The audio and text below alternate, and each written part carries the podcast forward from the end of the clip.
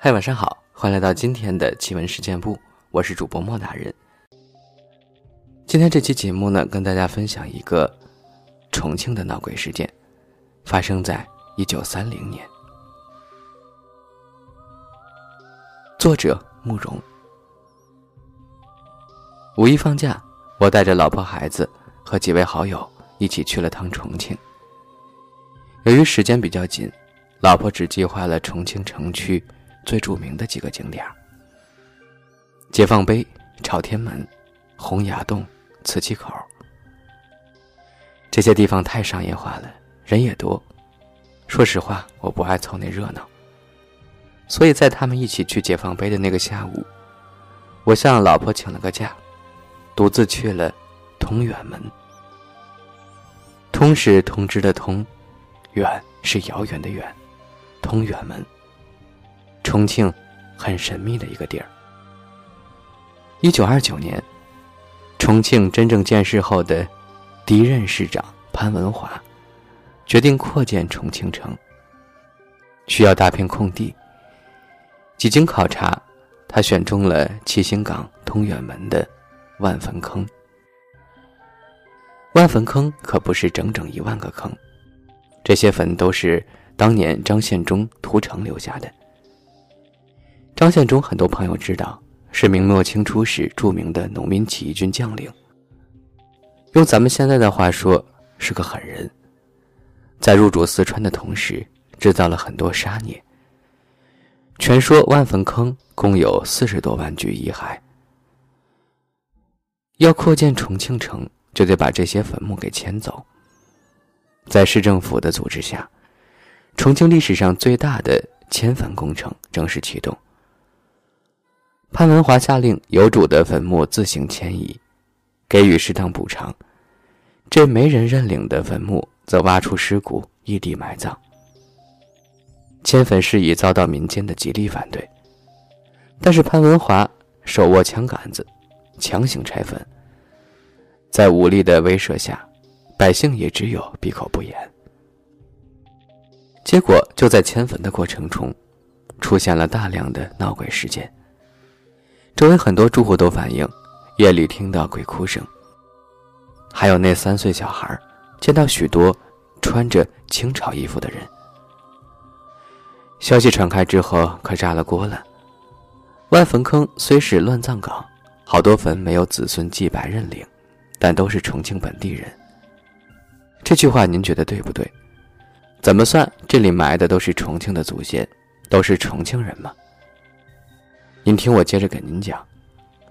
闹鬼这消息传出去之后，民间反对声音又大了起来，和军方起了冲突，还死了些人。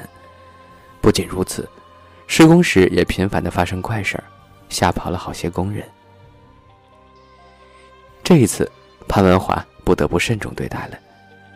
新城是肯定要建的，但民意也不能不顾。最后在高人指点下，他决定修塔镇邪，用佛教来超度亡魂，使死者超度，生者永得安宁。潘文华请来了西藏活佛指导修建，又请中原的佛学家为金刚塔撰写碑文。一九三零年，菩提金刚塔建成。西藏活佛还带了十多名喇嘛为他诵经、超度亡魂，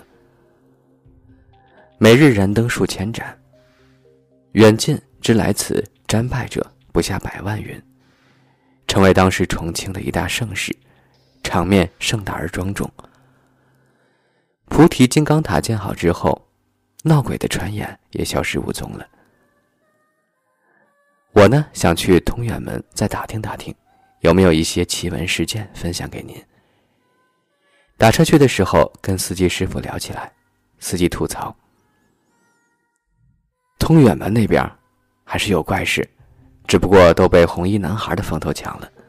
现在一说重庆闹鬼，都想到红衣男孩。那里不是有金刚塔吗？”哎，司机叹了口气：“破四旧时被弄烂了吗？那些小龟儿子。”把塔砸得稀巴烂，后头修是修好了，却没得之前管用了。我还想问司机，通远门都有些什么奇闻事件传说？他闭口不言，摇摇头，让我去那边再问。通远门也算个景点不过和其他景点比起来，就显得冷清多了。城墙也是经过修复的，上面还弄了些漆黑的铜人，摆出副打架的阵势。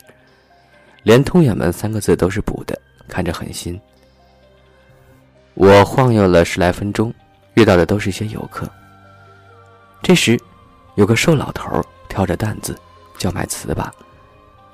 今年五一重庆并不热，那天太阳也不烈，这老头却戴着顶草帽，看不清他长什么模样。我好不容易碰到个本地人，当然不会放过，就叫住了他。老汉，来一份糍粑。老头停下步子，开始给我准备。这时我才看清他的样子。黝黑的皮肤，脸上皱纹很多，看样子有七十多岁吧。趁着这个空当时间，我和他闲聊起来。听到我想听闹鬼传闻，他像看怪物一样看着我。你要爪子吗？意思是你要做啥子吗？年轻人好奇吗？老汉，你讲讲嘛。我笑着说。老头不说话，低头专心的弄糍粑，弄好后递给我。你看这老头的样子，分明是知道些啥。我抽出一张一百块的毛爷爷。老汉，给我讲个奇闻事件嘛。剩下的钱不找了吗？行不行？老头犹豫了一下。接过钱，揣进包里，低声道：“那你跟我走。”我跟着大爷走了三四百米，来到了一个小树林儿。这里没什么人。他把担子放下，又从里面摸出个烟斗，倒了些烟叶进去，点燃后一屁股坐在地上。我也跟着坐下。就这样，他抽着烟，我吃着糍粑。就有了下面这个九十五块钱的故事。哼，老头跟我说，他叫江园子，三点水的江，圆是汤圆的圆。江园子，但我总感觉这不是真名。卖汤圆就叫园子，卖耐克就要叫李耐克吗？江园子一开口，先问我：“你晓得糍粑是啥子做的不？”糯米呀。那你晓不晓得，鬼也吃糯米？在我以往的认知中，糯米都是驱邪的。港片里对付僵尸不都撒糯米吗？江园子的话让我有些吃惊。原来江园子就是通远门的人。八十年代，他租下了这儿的一家铺子，开起了汤圆店。开业没多久，有顾客在汤圆里吃到一根头发，掀了他的摊子。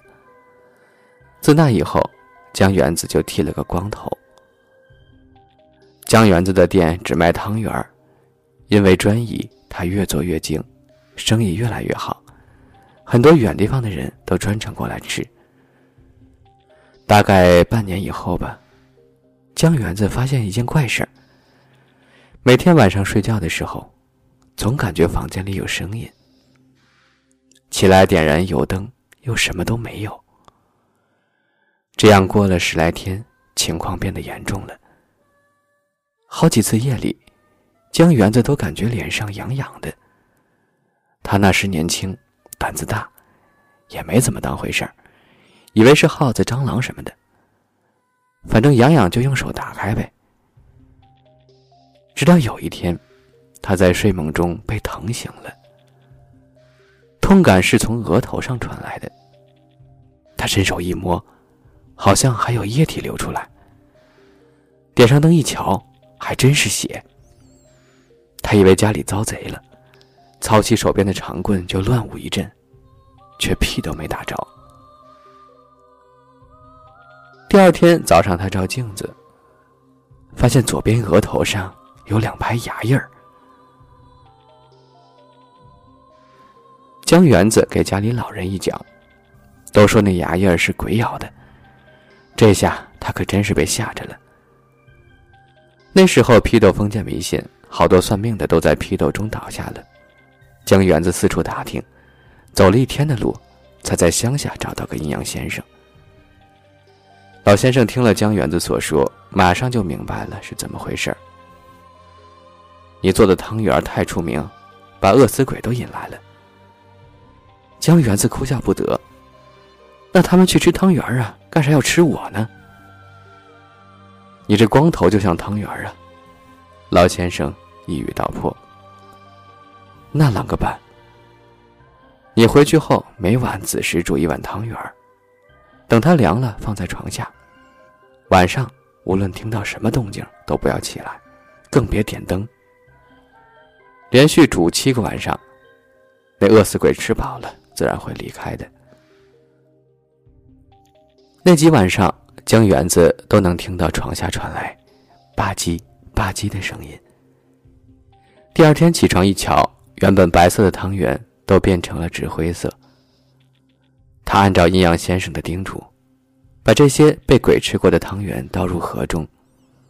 那些汤圆一沾着河水，瞬间就全散开了。直到第八天晚上，江园子不放心。怕饿死鬼没吃饱，仍然煮了一碗汤圆。结果这一晚上风平浪静，什么都没发生。那以后江园子每晚都能睡个安稳觉了。这事儿倒给了江园子启发。每晚收摊时，他会留下一张桌子，不收进铺子里。待夜深人静，街上没人了，他就煮一碗汤圆放在桌子上，然后收工。有些时候，江园子清晨起来会发现，汤圆没有变化，而有的时候，他会看到汤圆变成了纸灰色。那就是被路过的游魂给吃了。这么神奇，我目瞪口呆，同时却也觉得还挺温暖的。